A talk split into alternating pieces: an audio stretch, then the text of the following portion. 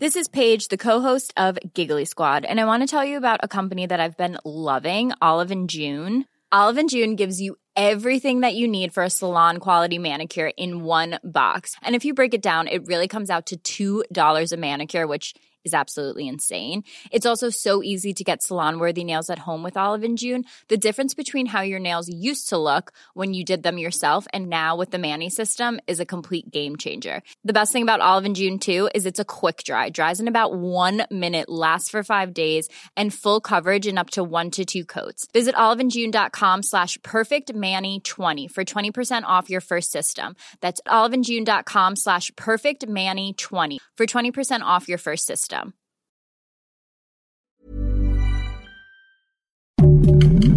Heraldo Podcast, un lugar para tus oídos.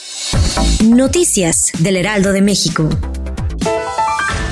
Al concluir la reunión en Washington, el diálogo de alto nivel de seguridad de México y Estados Unidos en conferencia de prensa conjunta, el canciller Marcelo Ebrard resaltó que parte del mérito de la reducción de violencia y homicidios en territorio mexicano es gracias a la cooperación entre ambas naciones a través del entendimiento bicentenario.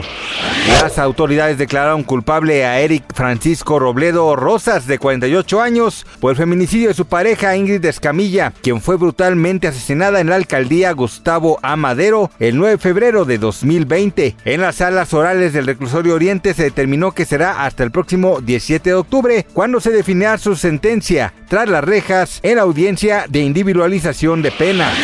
El comité legislativo que investiga el asalto al Capitolio de Estados Unidos el 6 de enero de 2021 aprobó este jueves citar al expresidente estadounidense Donald Trump para que testifique y entregue documentos ante este panel. El comité del 6 de enero de la Cámara de Representantes de Estados Unidos aprobó la resolución con nueve votos a favor y cero en contra.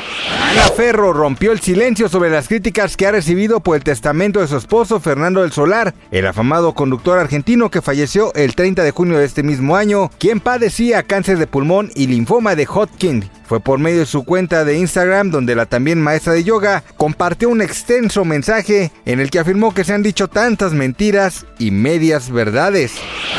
Gracias por escucharnos, les informó José Alberto García. Noticias del Heraldo de México.